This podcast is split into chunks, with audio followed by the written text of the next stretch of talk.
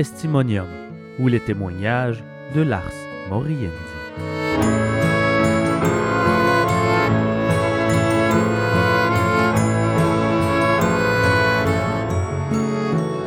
Je suis une femme de 44 ans. De 2007 à 2012, j'ai été sociothérapeute à l'Institut Philippe Pinel.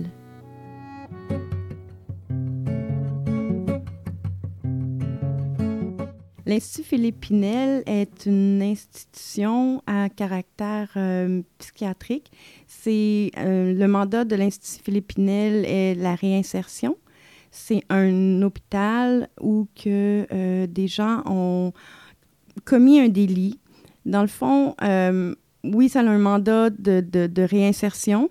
L'Institut Philippe Pinel, certaines personnes voient ça comme une prison. Donc, c'est c'est un institut psychiatrique euh, à sécurité maximum. Il y a approximativement euh, un peu plus d'une centaine de résidents. Euh, c'est des patients. c'est plusieurs unités. Là, il y a une dizaine d'unités à l'Institut Philippe Pinel avec une vingtaine de patients par unité. Il y a deux types d'hospitalisation à l'Institut Philippe Pinel. Il y a l'hospitalisation qui est l'évaluation pour la cour. Donc, il y a deux unités d'expertise et d'évaluation, euh, c'est-à-dire que les patients euh, sont, sont reçus à l'Institut pour une évaluation psychiatrique. Donc, pendant X nombre de temps, sont sous évaluation euh, d'une équipe de professionnels. Donc, des sociothérapeutes, psychiatres, infirmiers, psychologues, euh, il y a des criminologues qui font une évaluation pour la course. Qui veut dire, c'est après un délit, euh, l'avocat va comme demander une évaluation pour que le patient ne soit pas reconnu coupable euh, à cause de troubles mentaux. Donc, le mandat de l'Institut est de prouver ou pas prouver que la personne est apte à subir son procès. Suite à ça, il y a le mandat hospitalisation de l'Institut. Ça veut dire qu'après, euh, comme quand il y a la sentence, euh, ça veut dire que si euh, le, patient est, connu, est reconnu non criminellement responsable de, de, son délit, va purger une peine à l'Institut pour une réinsertion dans la société. Donc, le patient va venir passer, que ce soit 30 jours, 90 jours, 20 ans euh, à l'Institut pour euh, pouvoir retourner dans la société par après. Moi, je suis rentrée en 2007 à l'Institut Philippe Pinel. Euh, j'ai un DEC en éducation spécialisée. C'est un DEC de trois ans.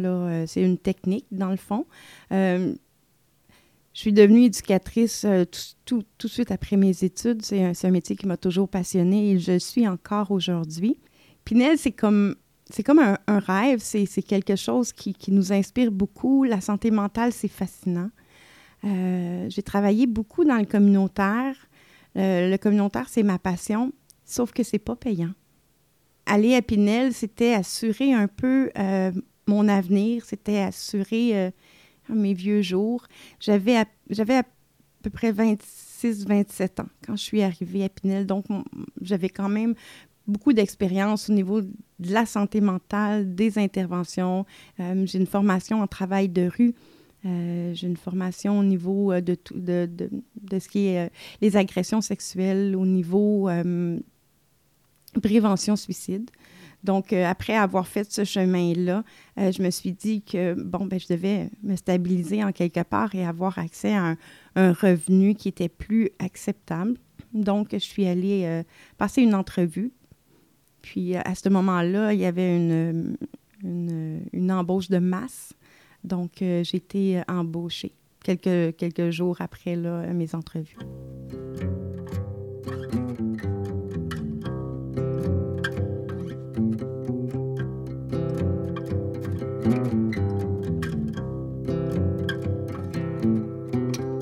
Travaillé dans plusieurs endroits.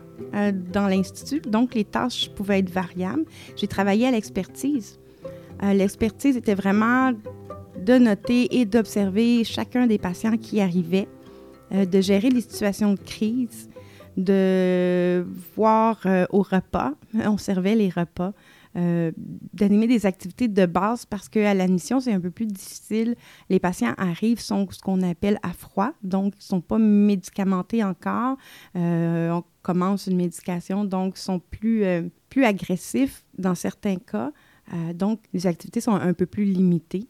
C'est d'entrer en contact avec le patient, d'apprendre à le connaître, de, voir, euh, d'observer, de, noter ses comportements, ses réactions face au train-train de la vie quotidienne, euh, de travailler en collaboration avec euh, les autres membres du personnel, puis de remplir des notes, des tonnes de notes pour la cour. Donc, c'est plus à ce niveau-là. Dans les unités de vie, j'ai été, j'ai travaillé dans, l'unité des adolescents et j'ai travaillé aussi dans une unité qui était plus une unité de, vie pour euh, les adultes hommes. L'unité des adolescents, c'est vraiment de suivre le parcours de l'adolescent. Les adolescents qui arrivent à Pinel, c'est que les centres jeunesse en, en viennent pas à bout, désolé l'expression, mais c'est que les, comportements agressifs sont vraiment ingérables en centre jeunesse. Donc, les adolescents, c'est une douzaine d'adolescents qui sont euh, hospitalisés à l'Institut. Donc, c'était euh, aller à l'école avec eux, euh, animer des activités, des jeux, participer à des sports. J'ai joué au hockey COSOM avec eux. C'était quelque chose. c'était des, ça, c'était des beaux moments. Euh, puis, l'unité de vie, c'était plus avec du long terme. Donc, c'était des gens qui sont vraiment, qui sont là depuis plusieurs années. Des jeunes, des moins jeunes, des gens très malades, schizophrénie, troubles bipolaires aussi, là, c'était vraiment euh, activité de vie quotidienne. Moi, j'aimais bien euh, travailler par l'art avec eux. On faisait des activités spéciales, tout ce qui est rééducation, euh, mettre des objectifs pour pouvoir, pour pouvoir qu'ils retournent dans, leur, dans la vie, dans la vraie vie, en dehors des murs. Donc, c'était vraiment de l'accompagnement, du soutien, de la gestion de crise, de l'écoute, relation d'aide. Ça se résume à ça en arrivant à Pinel, c'est sûr que le salaire était intéressant, mais j'avais une, grande curiosité. Euh, je voulais comprendre. Moi, je suis une personne de nature douce, qui aime les gens, qui aime l'humanité dans son ensemble. Je suis une rêveuse. Et je voulais comprendre, il faut s'entendre, la clientèle à Pinel, il y a plusieurs patients qui sont là pour homicide. Je voulais comprendre et je voulais les aider. J'avais j'avais ce besoin-là de, de, de, faire quelque chose de bien et d'aider ceux qui en avaient besoin. Et j'avais toujours été dans mon travail du côté des victimes. Et je voulais, je voulais comprendre. Je voulais comprendre l'agresseur. Qu'est-ce, qu'est-ce qui s'était passé? Qu'est-ce qui se passait dans sa tête? Qu'est-ce qui poussait un être humain à faire autant de mal à quelqu'un d'autre? Je voulais aider. c'était vraiment mon, mon objectif comprendre et aider. J'ai pas plus compris. Aujourd'hui, je comprends pas vraiment plus. Il y a des gens que j'ai compris, des gens que j'ai rencontrés qui, m'ont aidé à, avoir moins de jugement. Dans les nouvelles, on dépeint les gens de, plus laid possible, mais des fois, il y a des histoires en arrière de, ce qui s'est passé. Puis dans certains cas, je pense que ça, ça serait important de connaître ces histoires-là alors que dans d'autres, ben, il y a des gens, je pense, qui restent incompréhensibles.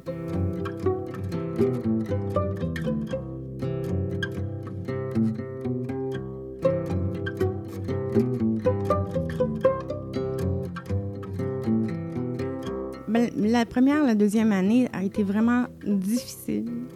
Euh, j'arrivais, comme, comme je disais, j'arrivais pas à comprendre j'avais beaucoup de colère, beaucoup de jugement, peu de tolérance. Pinel, c'est violent. On aura beau dire ce qu'on voudra. Euh, des agressions, on en subit beaucoup, autant physiques que verbales. Puis il y a un moment donné où que on a de la misère à, à aider. Donc, mes premières années, c'était de l'incompréhension, c'était des difficultés, c'était je pensais pas que, que, que, je pourrais continuer. Euh, il, y a, un moment donné où que je ne sais pas pourquoi, mais je me suis attachée à ma clientèle. Euh, souvent, je les appelais euh, mes vieux schizophrènes. euh, des voir marcher, des voir euh, s'ouvrir, de, de, de, les préparer euh, pour Noël, leur fête. Dans l'unité de vie où, où que j'étais les trois dernières années, c'était, ça a été aidant pour moi au niveau de la compréhension de ce qui se passait dans leur tête. Je pense qu'on comprend jamais vraiment non plus une de mes phrases préférées était On ne peut pas prévoir l'imprévisible. Euh, ces gens-là restent imprévisibles et souvent ingérables, mais il y a des bons moments. Donc, les deux premières années, c'était beaucoup euh, de l'incompréhension euh, de qu'est-ce que je fais là? Voyons, ça n'a pas de bon sens comme, comme système. Les deux années qui ont suivi ont été plus agréables. La dernière année a été vraiment difficile. Je pense qu'il y a une certaine limite que chaque personne a par rapport à, sa tolérance à recevoir cette agressivité-là. J'ai des collègues qui sont encore là aujourd'hui, je les admire, euh, ils ont une force incroyable. Moi, à un moment donné, il y a quelque chose qui s'est brisé en dedans de moi au, courant de la dernière année. Et là, ça a été plus difficile. Euh, je suis devenue plus méfiante, plus méfiante dans ma vie personnelle, plus méfiante sur le plancher, plus méfiante envers mon équipe de travail. Donc, ça a été plus difficile. Je crois qu'une des grandes forces de Pinel, puis les dirigeants s'en rendent pas vraiment compte, c'est les gens qui y travaillent. La majorité des bons souvenirs que j'ai de Pinel, c'est mes collègues de travail. Le plaisir qu'on peut avoir à travailler ensemble, qu'on a eu à, être ensemble, à se soutenir, à se faire confiance. Il y a, il y a des moments où que tu viens tellement proche de tes collègues qu'on a juste à se regarder on comprend. On comprend ce que l'autre a besoin, on comprend ce qui se passe, on sait qu'il est en danger, on sait qu'il y a du plaisir ou peu importe. L'équipe de travail à Pinel, c'est numéro un. C'est ce que tu as besoin. Si tu ne fais pas partie de l'équipe, tu es en danger. Euh, des bons moments, je parlais tantôt des, du hockey Cosum. Ça, c'est un des bons souvenirs. Là. Euh, moi, j'étais avec une gang d'ados euh, plein d'adrénaline et d'agressivité. Et puis, on va jouer au hockey Cosum, puis ils décident que, ben non, je ne serai pas gardien de but, ce que j'ai toujours été dans ma vie. Je vais être défenseur. Mon Dieu, que j'ai été plaqué cette journée-là. Puis, ils ont eu beaucoup de plaisir. Mais ça, c'est quelque chose qu'on travaille. C'est une façon saine d'exprimer ton agressivité oui, j'avais plusieurs bleus après, mais c'était des bleus, c'était plaisant parce que c'était une game de hockey. C'était quelque chose qui était bien. Je parlais de l'art tantôt. Moi, de faire de l'art avec mes patients, c'était quelque chose qui était salvateur. C'était un moment dans ma semaine qui était important pour moi. Les parties de hockey qu'on regardait à la télé canadien, euh, je ne souviens pas en quelle année, mais ils se sont rendus en demi-finale euh, de conférences où je sais pas trop, puis le soir, euh, j'étais avec eux pour écouter le hockey. Les rires, parce que je suis une personne qui intervient toujours avec des blagues. C'est sûr qu'au début, c'était difficile parce que les patients sont méfiants, puis ils ont toujours sont très paranoïdes, donc le rire peut être comme néfaste, mais vient un moment donné où que tu crées des liens avec ces gens-là, puis ils te connaissent, ils savent, ils comprennent puis le, ton devient un peu plus léger. Euh, des parties de crib. Combien de parties de crib que j'ai joué? J'avais jamais joué au crib de ma vie. C'est le fun, ce jeu-là. C'est vraiment le fun. Puis c'est des personnes âgées, c'est des vieux institutionnalisés qui souvent vont sortir puis vont arrêter de prendre leur médication juste pour revenir parce que on est leur famille. C'est leur maison. Pinel, c'est leur maison. Oui, ça, c'était des, bons moments. C'était c'était bien, les fêtes de Noël. C'est triste, ça ramène des choses, mais d'être ensemble, c'était bien aussi.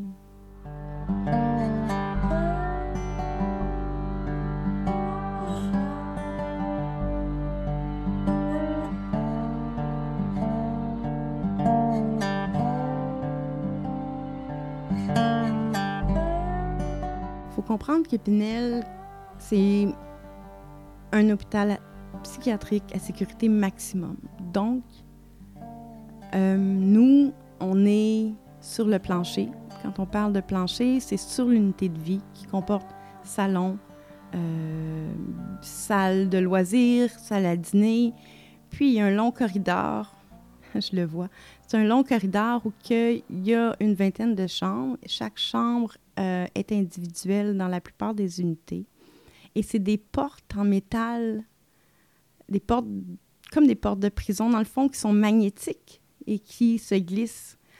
Euh, pour donner un peu le contexte, nous, on est deux ou trois sur le plancher.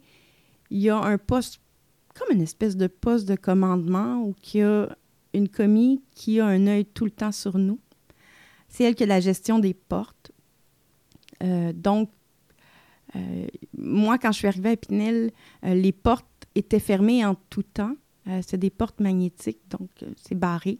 Donc, si le patient allait dans sa chambre pour pouvoir sortir, il fallait qu'il sonne et euh, la commis ouvrait la porte. Il y a une loi qui est arrivée par la suite qui nous a obligés à déloquer les portes. Ça, ça a été un moment où on s'est battu beaucoup parce que tout reposait sur la commis à ce moment-là. Ce que je veux dire, c'est que, par exemple, il y a une désorganisation dans le corridor, il y a des patients dans les chambres qu'on n'a pas bien vus avant, les portes étaient comme tout le temps barrées, donc on n'avait pas à se soucier de qui pouvait nous arriver dans le dos. Quand la loi a passé au niveau des contentions, euh, de l'isolement, euh, les portes étaient toujours ouvertes. Donc, le patient avait juste à peser sur la porte et la porte ouvrait. Donc, s'il y avait une désorganisation, un patient qu'on n'avait pas prévu pouvait sortir et se ramasser soit sur nous ou dans le corridor à risque de lui aussi se faire taper dessus par le patient qui se désorganisait. Donc, ça demandait beaucoup plus de vigilance et ça demandait aussi beaucoup de vigilance de la part de la commis qui était dans, le, dans, son petit cubicule vitré pour comme gérer quand il y avait une désorganisation, de penser à barrer les portes le temps que nous, on puisse gérer ce qui se passait. Il y a plusieurs, il y a beaucoup de violence. Euh, les patients sont souffrants, sont paranoïdes, c'est des schizophrènes, euh, quand on est devant eux, on peut jouer aux cartes, puis deux secondes après, le patient peut avoir traversé la table puis être sur nous.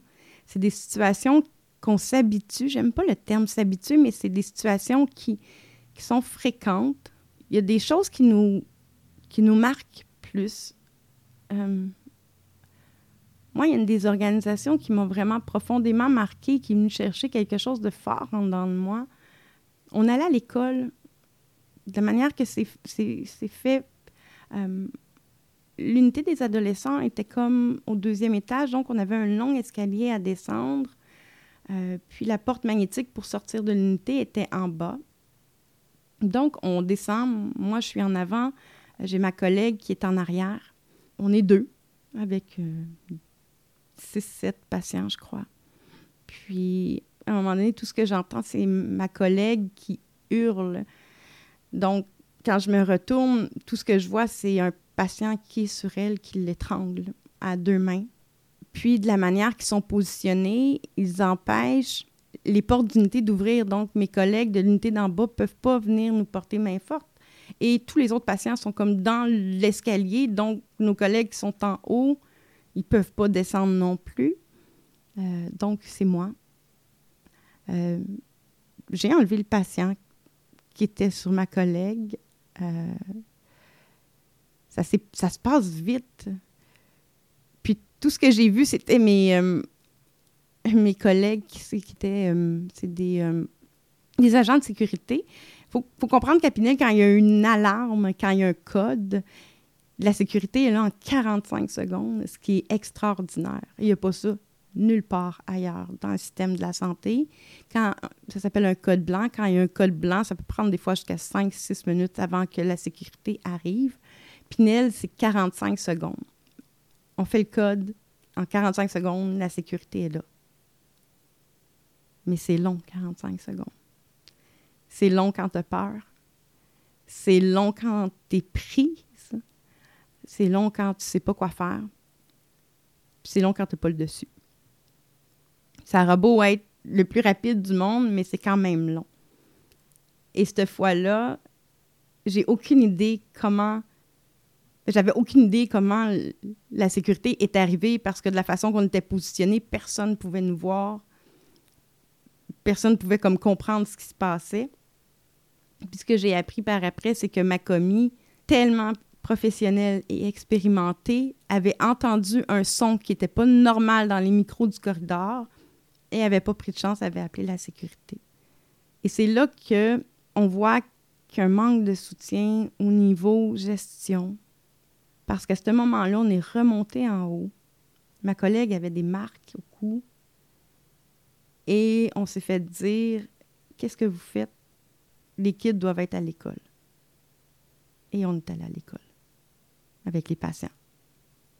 Finalement, ma collègue a fini par aller à l'hôpital pour faire vérifier ses plaies parce que c'était vraiment comme intense.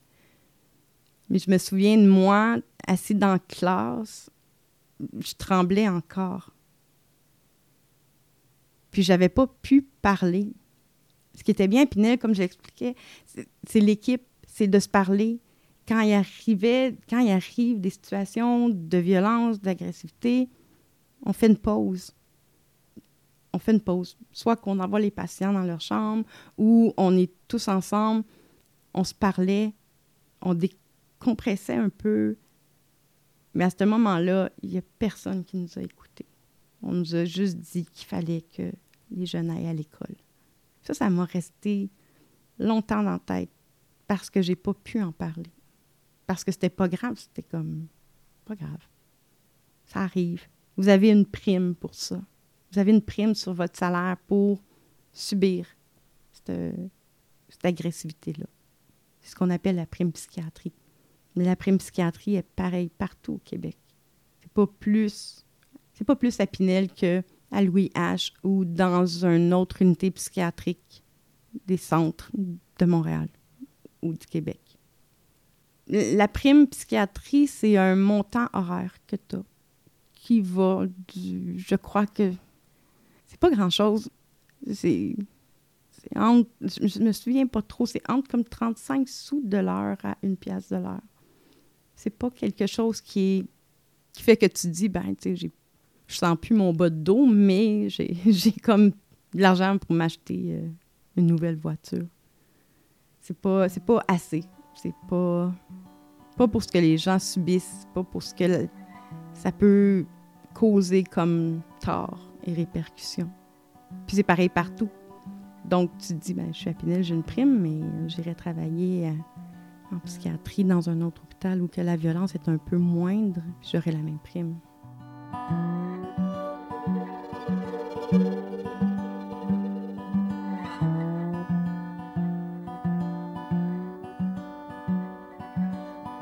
Il y a beaucoup de violence physique, euh, mais il y a aussi beaucoup de violence psychologique, euh, de menaces. Euh, on va donner l'exemple que les unités d'expertise donnent directement sur le stationnement des employés. Donc, les gars qui sont là peuvent prendre facilement nos numéros de plaque de leur chambre. Donc, on se fait souvent dire Ouais, toi, tu conduis tel type de voiture, hein, tu check bien, mais que je sorte c'est, Oui, il y a beaucoup de violence psychologique, des menaces. Menaces de mort, surtout. Menaces, euh, tu vas voir euh, quand tu vas être tout seul, je vais te frapper ou euh, je vais te faire mal. Parce qu'il faut comprendre aussi, il y a des patients qui sont en, isolement, ils ont des droits de sortie de leur chambre, mais quand ils sortent de leur chambre, souvent, ils sont comme contentionnés. Il faut comprendre, c'est une ceinture ou qu'il y a des menottes euh, comme on voit dans les films quand ils sortent du, euh, camion pour s'en aller euh, en prison, là, ils sont attachés, les menottés à la ceinture. quand les, patients sont en, isolement, ils ont des droits de sortie, certains ont ces contentions-là. des fois, ils sont contentionnés à une chaise. C'est la sécurité qui vient les sortir, les mettre la chambre. Mais quand ils peuvent se promener comme ça, bien, des fois, des fois, les paroles, les regards, c'est, ça peut devenir assez rapidement inquiétant.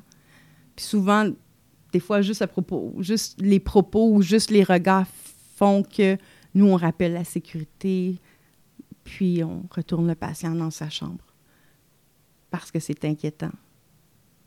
Puis on essaye par tous les moyens possibles de ne pas nous mettre à risque, puis de ne pas, de pas mettre le patient à risque aussi. Parce que de le mettre à risque, puis de le retourner dans un... de le mettre toujours en échec, ce patient-là aussi, c'est... C'est pas pense pas que c'est plus plaisant pour lui de vivre ces situations-là d'agressivité. J'en ai connu des patients qui ne vivaient que pour ça, là, savoir quand est-ce qu'ils pouvaient nous pogner. Mais il y a des patients qui c'est vraiment des, c'est, des crises psychotiques, sont pas bien, sont pas bien dans leur corps, sont, sont pas bien dans leur tête. Je pense que d'avoir des éducateurs sur le plancher, c'est ce qui va permettre une meilleure comme gestion des risques. Au niveau de la violence à Pinel, j'ai comme l'impression qu'il y a différents degrés de violence, différents moments qui peuvent arriver. Il y a le patient qui se désorganise, qu'on doit contentionner, qu'on doit injecter parce qu'il est en crise psychotique. Euh, donc, les coups vont venir dans le fait où que le patient se sent pas bien, qui se met à crier, qui se met à lancer des choses, puis que nous, notre travail est de le maintenir, de faire passer cette crise psychotique-là. Il y a les moments où que la violence est dirigée envers un intervenant, donc agression physique, complot, euh, préparation du coup. Euh, les patients ne sont pas fouillés comme tels à Pinel. Euh, on n'a pas le droit de fouiller sans prescription médicale. Donc, les patients se font des armes artisanales. Ça, c'est plus rare. Les armes sont là. On sait qu'elles existent. Moi, j'ai jamais vécu une agression avec une arme artisanale. Je sais que du temps que j'étais là, il y a eu la prise d'otage qui a duré quand même un bout de temps, où il y a eu un patient qui, a été, était vu par, je me souviens bien, son psychologue, a pris euh, le, psychologue, médecin, infirmière en otage avec une arme artisanale. Que là, il y avait une espèce de problème que la police ne voulait pas rentrer parce que c'était fédéral ou je ne sais pas trop. C'était compliqué à ce moment-là. Donc, c'est plus rare quand c'est euh, avec des armes. Je sais que ça a été plus. J'ai vécu plus de violence quand, lorsque j'ai travaillé avec les ados. C'est plus explosif, c'est plus démonstratif. Euh, recevoir des objets à travers la tête, euh, c'était quelque chose de fréquent. Ça, je pouvais dire que c'est presque à tous les jours. Donc, la peur, est-ce qu'on a peur? Je pense qu'on s'habitue. On s'habitue, mais c'est dans les petits gestes du quotidien qu'on se rend compte qu'on devient méfiant aller au restaurant et s'asseoir toujours dos au mur pour avoir une bonne vision de ce qui se passe. Dire à tout le monde, euh, je m'en vais aux toilettes pour être sûr que tout le monde sache où est-ce que tu es, à quel moment. Parce que ça, ça fait partie de la communication. À Pinel, tu vas pas aux toilettes si tu le dis pas aux autres parce que tu peux disparaître comme dans une chambre comme ça. Avoir peur des foules parce qu'on sait jamais qui a pas pris sa médication. Donc, le sentiment de peur, puis, ce que je raconte, c'est personnel à moi. C'est moi. C'est ma tolérance à moi, c'est mes réflexes à moi. Je pense que chaque personne le vit différemment, mais il y a un moment donné que la violence, ça use. Ça use, ça épuise. Même si c'est quelque chose que tu dis, c'est mon travail, je veux bien faire, je suis là pour les aider, c'est pas envers moi, ça use au début, je me disais, c'est le métier parfait pour moi. Je suis une fille sensible. J'ai toujours ramené du travail à la maison. J'ai toujours ramené mes patients, mes clients. Euh, je les ai toujours aimés profondément. Puis je me disais, à Pinel, je m'en fous un peu. C'est des gens malades qui ont commis des délits, des choses horribles. Donc, je vais, ça va être facile, la distance professionnelle, la distance émotive avec ces gens-là. Puis au contraire, ça a été pire. Parce que ces histoires-là me suivaient à la maison. Euh, il y a des histoires qui mobilisent toute ta tête, des crimes horribles, des, des crimes horribles qu'il n'y a aucune excuse, qu'il n'y a aucune raison en arrière et que tu n'arrives pas, malgré tout ton bon vouloir et tout ton professionnalisme, à être empathique à la situation. Moi, quand la cloche de sécheuse sonnait, je me levais parce que ma, sonnette de sécheuse ressemblait à la cloche d'urgence. Donc, j'avais le réflexe de me lever. Puis je riais, je disais, voyons, qu'est-ce que j'ai? Puis c'est plusieurs années après que je me dis, mon Dieu, ça m'a comme marqué profondément, ça a changé ma vie. Ça a changé ma vision du monde. Puis il y a une méfiance qui ne veut pas partir.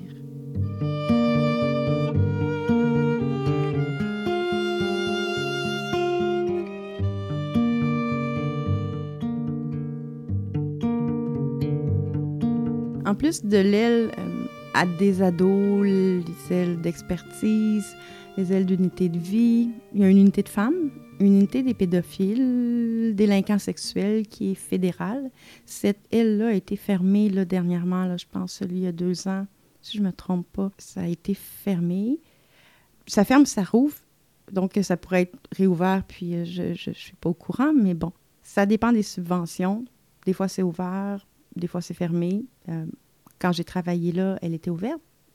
J'ai fait du temps que j'étais sur l'équipe volante. Une équipe volante, c'est que tu arrives, mettons, à 3 ou 4 heures le soir, ou ils t'envoient dans une unité où il manque un, intervenant, un éducateur. Donc, moi, au début, j'aimais bien, est là. C'est tranquille, les hommes sont charmants. Euh, on joue à des jeux, il n'y a pas de violence comme telle. J'avais vraiment beaucoup de plaisir avec, avec les hommes qui étaient là. Euh, comme je, euh, je disais, c'est des hommes charmants, beaucoup d'habiletés sociales, sont doués. Ça allait jusqu'à temps que je commence à lire les dossiers. Puis là, c'est à ce moment-là que je me suis dit, ouais, bon, ça n'a vraiment pas de sens. C'est insupportable. c'est horrible. Euh, puis, c'était pas dans mes valeurs. Déjà, de jouer aux cartes avec un homme ou une femme qui avait tué sa mère, son enfant, fallait que je mette mes principes de côté. De travailler dans une unité de délinquance sexuelle, c'était au-dessus de mes forces. Parce qu'en plus, je m'étais fait avoir, dans le sens que le charme avait marché sur moi aussi. Ça avait fonctionné parce que j'étais bien dans cette unité-là. C'est là que je me suis dit, ah non, garde, je suis pas capable. je suis vraiment pas capable. Puis il y avait ça de bien euh, à, l'Institut. En tant que femme, on ne nous obligeait pas à aller travailler dans cette unité-là. Donc, par la suite, j'ai refusé d'y retourner. J'ai commencé à me demander si j'étais. si j'allais rester à Pinel. Euh, il y a une collègue qui s'était faite agresser, puis c'était un matin du temps des fêtes.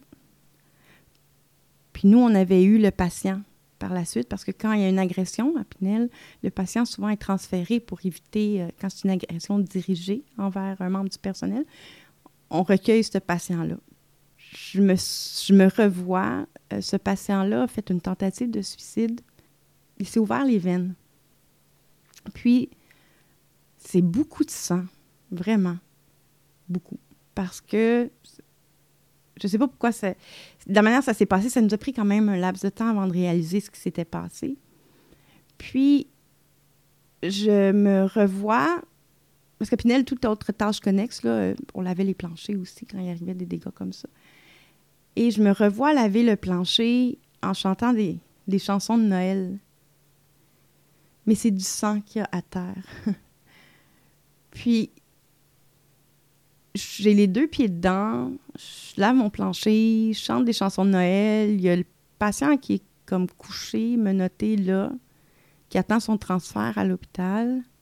Puis je suis complètement déconnectée de la situation. Puis je me dis, quand je suis revenue chez moi, je me suis effondrée parce que c'est pas moi. C'est, pas moi. Aucune empathie. Je, m'en foutais de cet homme-là. Je, me, je m'en foutais. C'était rien pour moi, ce qui était à terre, c'était rien. Puis c'est à ce moment-là que je me suis dit, mon Dieu, il y a quelque chose qui marche pas.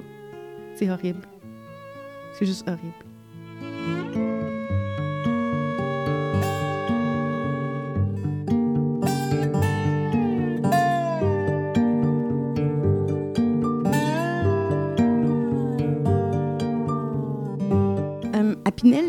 C'est pas depuis. Euh, ça fait longtemps. Longtemps qu'il y a des coupures, que manque de personnel. Il y a un soir, euh, moi, je m'occupe d'un patient, je l'aime vraiment beaucoup. Euh, c'est un patient schizophrène. On jase, puis il va pas bien. Je sais qu'il va pas bien. J'ai appris à les connaître, à voir les yeux le schizophrène, à un moment donné, son œil va bouger d'une certaine façon. Puis c'est là que tu te rends compte que tu n'es plus toute seule dans la pièce avec lui. Puis justement, ce soir-là, je suis toute seule. Ma collègue est à la console, mon collègue est allé chercher à manger. C'est comme ça. On n'est plus beaucoup, puis on est... il y a des coupures. Donc, je suis toute seule sur le plancher, mais il vient comme... Un moment donné, on est comme sûr de nous, on gère. Pas le choix, là, je suis pas pour laisser les patients toutes seules sur le plancher. Je joue aux cartes, je vais leur jaser. Je me souviens plus pourquoi, cette journée-là, le patient, ça, ça allait pas bien. Puis j'ai senti que ça allait pas bien, donc je me suis levée. Puis j'ai dit, on va remettre cette conversation-là plus tard. Et je voulais sortir. Je me sentais en danger. Je me suis en allée pour sortir et je me suis ramassée comme dans un coin aveugle, d'un coin où on ne me voyait pas. Et le patient m'a agrippé par le cou, m'a accoté dans le, mur de façon vraiment violente euh, et m'a levé. Je touchais plus à terre. C'est là que le lien est important. Parce que je l'ai regardé, je l'ai regardé dans les yeux, puis j'ai dit Regarde, c'est moi. Je veux pas te faire mal. Lâche-moi, s'il te plaît. S'il te plaît, je te demande de me lâcher. Et le patient m'a lâché. J'ai réussi à sortir. Je ne sais pas pourquoi cet événement-là m'est resté comme ça dans la tête. J'en ai eu d'autres. Je me suis fait frapper, je me suis fait pousser, je me suis fait. Mais cette fois-là, j'étais toute seule. Et on a douté de moi. C'était ma parole contre la parole du patient, parce que le patient disait que c'était pas lui. Il n'avait pas fait ça. J'avais pas de témoin. Et c'est lui qu'on a cru. Et c'est à partir de ce moment-là que j'ai été méfiante envers tout le monde. Agressive, déprimée, triste, puis que je suis partie. J'ai fini par partir. Parce que je ne pouvais plus travailler dans un endroit comme ça sans croire en mon équipe. J'ai encore mal au cou aujourd'hui. Puis ça me fait de quoi? Qu'on n'a pas cru ce qui s'était passé. Parce que pour moi, ces patients-là, même si au départ, je, pensais que j'allais m'en foutre ou que j'allais pas avoir d'attachement, je me suis quand même attachée à eux. Puis souvent, je vais le dire aujourd'hui, ah, je m'ennuie de mes vieux schizophrènes, de mes parties de cartes. Ça me manque. L'adrénaline me manque parce qu'il y a de l'adrénaline dans ce travail-là. Tu es toujours sur l'adrénaline. Mais sans le soutien de tes dirigeants, sans la confiance de ton équipe, tu peux pas bien travailler. Puis je dis pas que mon équipe n'a pas cru à ce que j'ai dit, quand même que mon équipe aurait comme fait n'importe quoi. Si le médecin, si le dirigeant décide quelque chose, les éducateurs, on n'est rien. On a une prime. Ça devrait suffire. C'est ça qui a fait que je suis partie. Est-ce que c'est parce que j'avais peur de mes patients ou que j'avais peur des dirigeants que je suis partie? C'est vraiment une excellente question.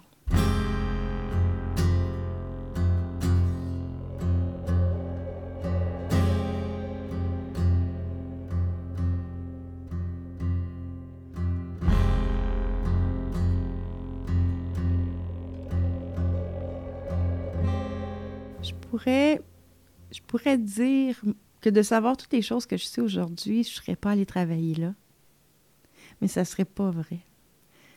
Ça serait mentir parce qu'il y a des choses que j'ai apprises qui sont comme importantes pour moi. Tout le travail d'équipe, euh, la collaboration. Je suis, oui, je suis plus méfiante, mais je suis moins naïve. Les regrets que j'ai, c'est plus au niveau de ne pas m'être écoutée avant, de ne pas être partie quand j'ai atteint ma limite. Peut-être après un an, peut-être après deux ans. Je voulais tellement réussir. J'étais tellement fière de ce que j'étais capable de faire. Il a fallu qu'il arrive un événement comme marquant. Puis j'ai oublié de le dire, mais après cet événement-là, il y a un de mes collègues qui m'a comme pris à part puis qui m'a dit Tu sais, t'es pas tanné de te faire taper dessus. T'aspires pas à mieux dans la vie ça, ça, m'est resté. Donc, ouais, je regrette probablement de ne pas être partie avant, avant que ça m'affecte autant aujourd'hui, que ça l'affecte ma vie privée, ma vie personnelle, que ça laisse des marques profondes. J'ai une anxiété sociale qui est incroyable. J'aime les gens, j'aime toujours autant les gens, j'aime leur parler quand je suis rendue, quand je suis rendue euh, dans une fête, quand je suis rendue au cinéma, quand je suis contente d'être là. Mais avant de me rendre, il y a tellement de scénarios qui peuvent aller vite. Est-ce que j'aurais pu prévenir cet état d'esprit-là? Est-ce que j'aurais pu prévenir les derniers moments qui m'ont tant marqué? Peut-être. Mais pour le reste, c'est une expérience qui est incroyable. Selon un article de la presse, euh, au niveau des blessés à Pinel au cours des dernières années, euh, disons que eux ressortaient comme en 2006, il y aurait eu 18 blessés, 2010, 35 et 2015, 54. Les autres, euh, ils dénotent comme une augmentation euh, des, des, blessés. Je crois effectivement qu'il y a une augmentation des blessés, sauf que je suis très surprise des chiffres. Euh, je me serais attendue à plus de blessés. Peut-être que dans les faits, quand je me rapporte à moi, on ne fait pas de rapport d'accident à chaque fois qu'un événement arrive. Euh, souvent, on va, euh, on va faire une contention, on va se faire pincer, frapper, puis on ne fera pas un rapport d'accident. Donc, oui, probablement oui, effectivement, il y a une augmentation, puis j'ai pas de difficulté à le croire, mais je pense que les chiffres reflètent pas tout à fait la, réalité de terrain qui se produit à Pinel. Euh, pourquoi est-ce qu'il y a une augmentation?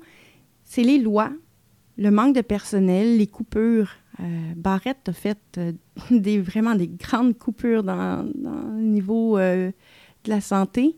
Moi, il y a de personnel sur le plancher plus que le personnel présent est à risque. L'ouverture des portes, comme j'expliquais tantôt, je pense que c'est un facteur. C'est sûr que je suis plus là pour donner une opinion vraiment comme claire de ce qui se passe, de la situation. Euh, moi, je sais que quand je suis partie, c'était vraiment ça, la problématique. J'ai vraiment, vraiment aucun doute que le nombre de blessés augmente et va continuer à augmenter, surtout avec les coupures euh, qui viennent de se produire. C'est quand même 37 éducateurs, qui, 37 euh, postes de sociothérapeutes qui viennent d'être coupés à Pinel et c'est inquiétant on peut se questionner longtemps pour savoir qu'est-ce qui améliorerait la condition des patients à l'Institut pour diminuer les, les, on appelle ça les acting out, euh, la violence. Puis, les patients à Pinel sont, sont, bien, sont bien traités. Euh, ils ont beaucoup de soins. Euh, psychologues, criminologues, art thérapeutes, de la, zoothérapie, ils ont de la menuiserie, il y a un centre euh, de la thérapie par les plantes. Ils ont des soins de pied, ils ont un dentiste, ils ont beaucoup plus de soins que beaucoup de patients dans les CHSLD. C'est des patients qui nécessitent beaucoup de soins, étant donné leur état mental, puis, je dis pas que ces patients-là ont trop de soins. Je pense que c'est les autres patients qui n'en ont pas assez dans le reste du réseau de la santé. Mais au niveau d'activité, c'est bien organisé. C'est une belle machine, c'est solide. Les gens qui y sont sont passionnés, ils ont une salle de poule, ils ont un café, euh, ils ont des activités à l'extérieur. Quand c'est Noël, ils ont un budget cadeau, ils ont un budget repas. Euh, le temps des fêtes, c'est un moment où euh, chaque patient reçoit des trucs, pareil comme euh, s'ils étaient dans leur famille. Qu'est-ce qu'on pourrait ajouter? Je vois pas. Je vois pas.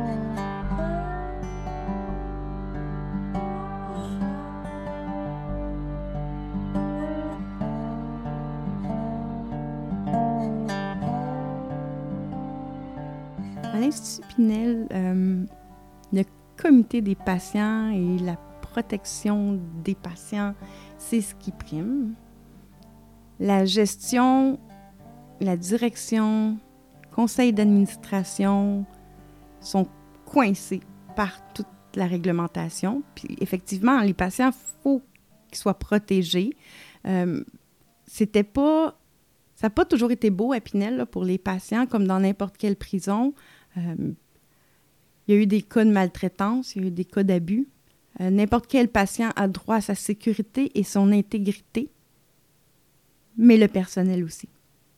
Le personnel a le droit à être protégé dans le cadre de son emploi.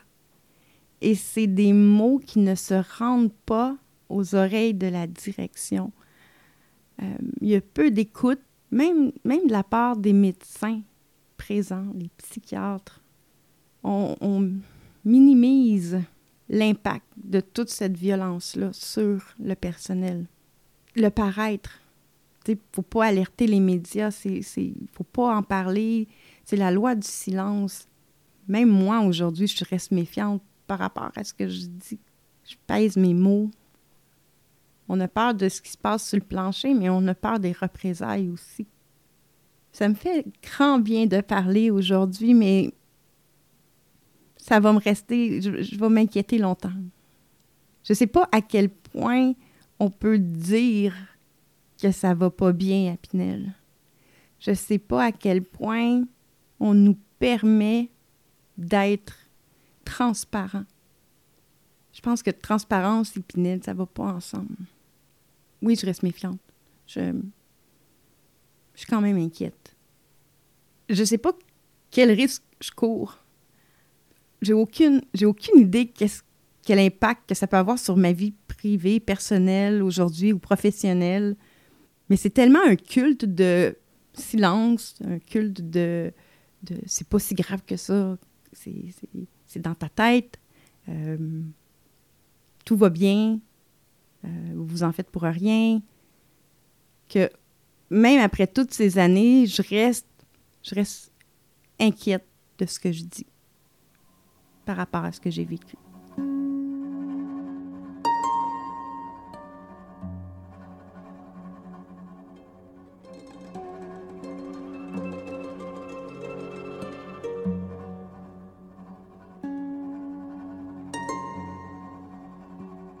Avec l'augmentation des blessés qu'on voit un peu partout, comme dans la presse, euh, si je parle aujourd'hui, c'est que j'ai comme espoir ou que quelqu'un entende euh, la voix de ceux qui parlent pas, que les dirigeants prennent le temps de voir à quel point les, le personnel qui travaille entre les murs de Pinel sont des gens passionnés, des gens qui, au risque de leur santé, de leur intégrité physique, continuent jour après jour à prendre soin de ces patients-là, malgré tout, malgré le fait que ça va pas toujours bien, malgré le fait que, mon Dieu, des fois, c'est épeurant.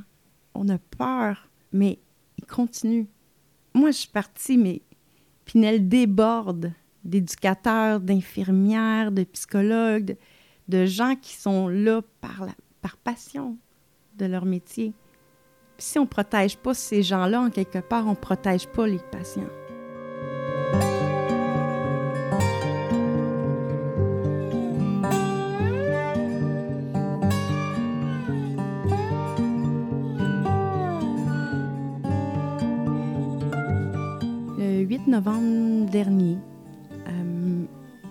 Dirigeants de Pinel ont avisé les employés qu'il y aurait une coupure de 37 postes de sociothérapeutes qui seraient remplacés par 37 postes d'agents de sécurité.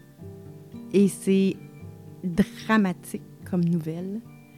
Tantôt, je parlais de, des activités, du fait que Pinel était comme une coche au-dessus par rapport aux soins, aux services offerts s'il n'y a plus d'éducateurs sur le plancher ou si on coupe des éducateurs, on coupe aussi dans les services.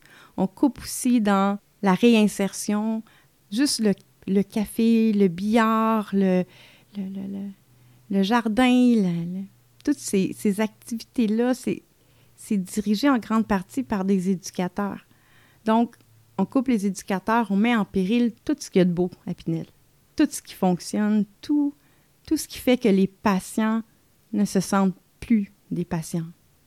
Je revois encore les patients avec qui je travaillais quand on faisait du dessin. C'est toute une préparation, le sortir des ciseaux, sortir des... Il faut avoir du monde avec soi pour pouvoir organiser des activités comme ça avec des patients psychotiques souffrants. J'aurais pas pu faire ces activités-là toute seule. C'est impensable. En coupant les éducateurs, on coupe sur l'espoir de réinsertion. Et ça défait tout le mandat de Pinel. Ça devient une prison avec des infirmières. Je crois en la réinsertion. Je crois à la deuxième chance. Je crois que chaque personne a droit à l'erreur, a le droit d'être malade, a le droit de péter les plombs. Mais je pense qu'il y a un processus retourner dans la société. Je crois que je crois qu'avec un bon soutien, avec de l'aide, que certaines personnes peuvent retourner dans la société sans être un danger pour eux autres, pour autrui. Je pense aussi qu'il y a des gens que c'est impossible. Ça fonctionne. J'ai vu des cas euh, de gens qui, très malades, schizophrènes, sans médication, avec des, des pensées vraiment envahissantes, avec un bon suivi, une bonne médication, peuvent retourner dans un quotidien, dans leur quotidien, dans leurs choses. Il y a des vieux patients qui sont institutionnalisés, que j'ai plus de difficultés, que j'ai vu sortir et revenir, sortir et revenir, parce qu'aussitôt sortis, ils arrêtent leur médication parce qu'ils n'ont pas les moyens, parce qu'ils n'ont pas d'argent. Fait qu'à un, moment donné, c'est plus fort, euh, ils ne payent plus leur loyer, ils se retournent à la rue. À la rue, difficile de bien suivre le temps pour prendre la médication, et là, ça devient un peu plus compliqué. À l'époque, je sais que Pinel voulait faire des maisons de transition à l'extérieur avec des éducateurs. Je ne sais pas si ça s'est fait. C'était un projet excellent vraiment une bonne idée, vraiment un beau projet euh, pour pouvoir aider justement ces, ces schizophrènes-là ou ces, ces gens-là qui ont fait des psychoses et qui n'en sont pas revenus pour avoir une vie hors institut, dans une maison avec des gens qui prennent soin d'eux. Oui, je crois.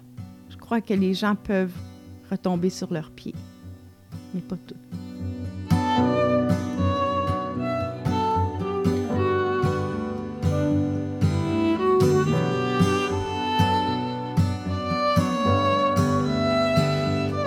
Hier, je pensais à l'entrevue que je suis en train de faire. Puis je me demandais, est-ce que je retournerais travailler là? Dans l'état actuel des choses, comme Pinel est aujourd'hui, il y a des choses qui me manquent. Euh, J'y ai déjà pensé d'y retourner, mais il y a des marques encore trop profondes. Si demain Pinel change, si dans un monde ou que l'argent n'est plus un problème ou qu'on on fait passer euh, l'humain avant le moyen, avant l'argent. Puis que Pinel devient l'hôpital psychiatrique à sécurité maximum, la plus sécure, celle qui a le plus de, mettons, d'éducateurs, psychoéducateurs, d'activités, de, vraiment où que l'emphase est sur la réinsertion, sur le travail, de, sur l'individu. Peut-être la clientèle me manque. J'aimais travailler avec ces gens-là. J'avais, j'aimais mon travail, j'aimais, j'aimais voir l'état dans lequel ils arrivaient, puis dans l'état dans lequel ils étaient après quelques mois de médication, de suivi, de psycho, de le regard change, leur posture change, leur, leur discours change j'aimais ça être celle qui chassait les monstres. Parce que c'est pas tous les gens malades qui sont des gens monstrueux. J'ai été jugée beaucoup par mon entourage, par des amis, pour le travail que je faisais. Mais il faut passer du temps avec eux pour voir à quel point la souffrance est là, à quel point elle est, elle est à l'intérieur d'eux. Ça peut être aussi banal que de jouer cartes, de redonner un espace, une confiance, du temps. Le cerveau ne fonctionne pas bien chez ces gens-là. Euh, un diabétique, on va comme il donner de l'insuline, il va se remettre sur pied, il va être bien. La maladie mentale, c'est la même chose. Oui, certains ont commis des actes ignobles, mais beaucoup d'entre eux l'ont fait, je ne vais pas croire que je vais dire ça, mais l'ont fait, mais ce n'était pas de leur faute. C'est là qu'il faut faire la différence.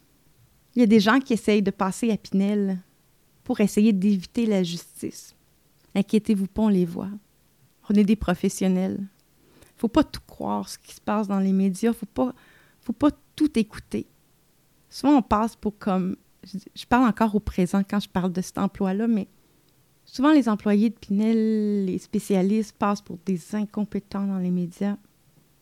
Mais dites-vous bien que, comme pour n'importe quoi, souvent la vérité est transformée. On la voit, la différence. On le voit. On passe tellement de temps avec eux.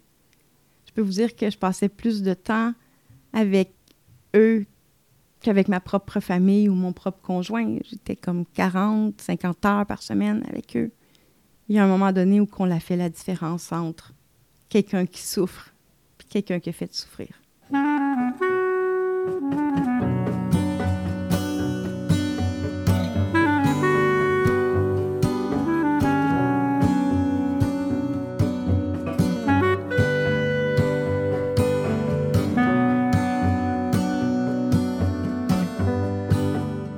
Changé d'emploi. Je suis arrivée en choc post-traumatique. Sur le coup, je le, le savais pas, puis mes nouveaux collègues n'osaient pas trop en parler. Mais aujourd'hui, je suis capable de le voir.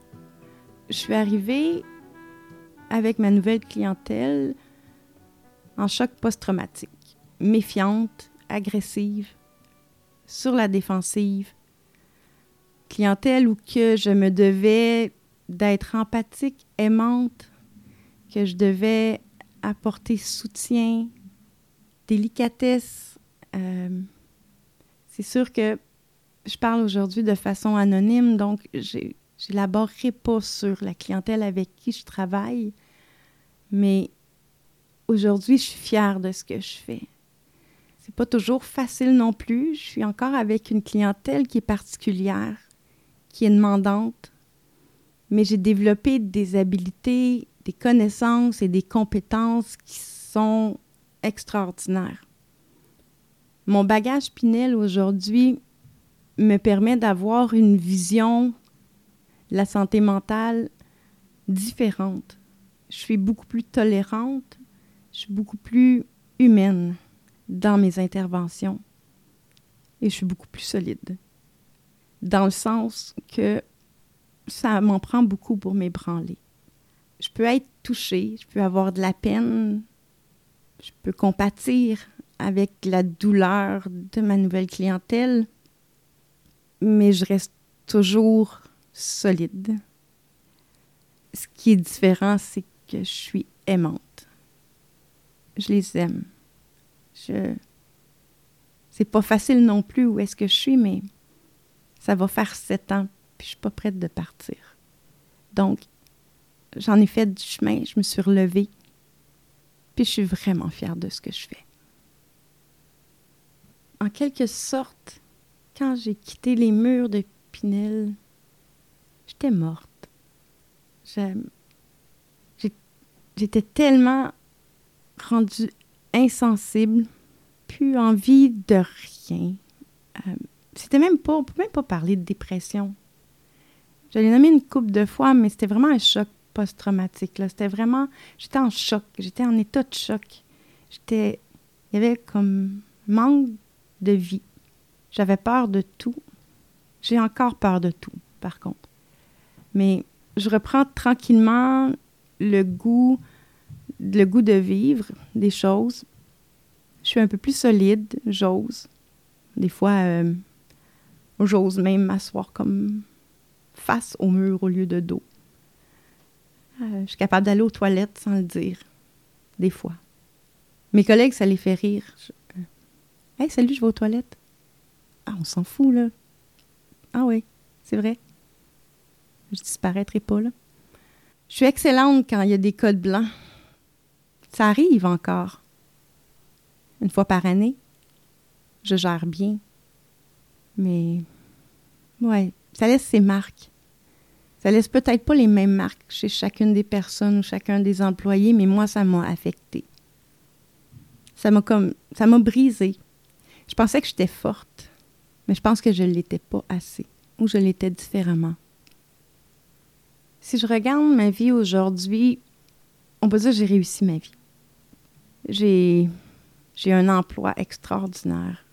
Je suis fière, je mène bien, je gagne bien mon pain, j'ai un conjoint, j'ai une famille aimante, j'ai des amis.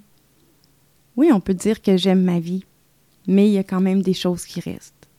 Des choses qui, sont plus difficiles, puis je pense que c'est des choses qui vont rester, puis il faut juste apprendre à vivre avec. Ça fait partie de la vie de tomber de son bicycle, puis de se faire mal aux genoux. Des fois, la petite cicatrice, ça reste, là. Puis euh, on se dit, ah, cette fois-là, j'ai tombé. Ben, c'est un peu ça. À Pinel, j'ai je me suis vraiment pété la gueule, mais j'ai tellement appris de cette expérience-là. J'ai rencontré des gens formidables, j'ai rencontré des patients extraordinaires. Ça m'a permis de grandir. La plus belle phrase qui m'a été dite à Pinel, c'est un patient qui est venu me voir, qui parlait presque pas, et puis m'a demandé tout bonnement Qu'est-ce que tu ferais avec deux secondes d'éternité? La maladie mentale, c'est quelque chose de sérieux. C'est souffrant. On parle beaucoup de cancer, on parle beaucoup de, problèmes cardiaques. Mais lorsqu'on aborde le sujet de la santé mentale, on ferme les yeux, on fuit. Mais ça fait mal. J'avais juste une chose à vous dire, ça serait prenez le temps. Prenez le temps de comprendre. Puis si vous ne comprenez pas, ne jugez pas.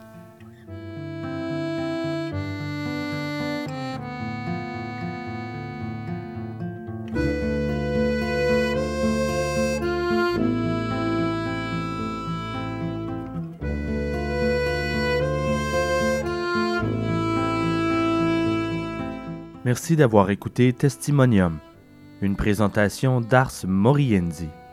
Produit et réalisé par moi, Simon Predge. Recherchiste, Annie Richard. Merci à choc.ca, mais surtout, un immense merci à mon invité pour son touchant témoignage. Pour en savoir plus sur l'émission, visitez le www.arsmoriendipodcast.ca.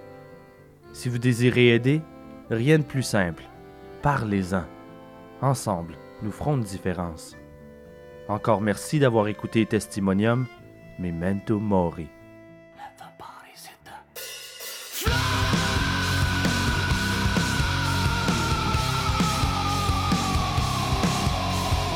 Comme chanson, j'ai choisi Bodies de Drowning Pool. C'est une chanson assez violente, c'est pas mon type de musique c'est une chanson que j'écoutais quand je retournais en voiture chez moi. J'avais, de la route à faire. C'est une chanson que j'écoutais parce que justement, c'est une chanson qui est agressive.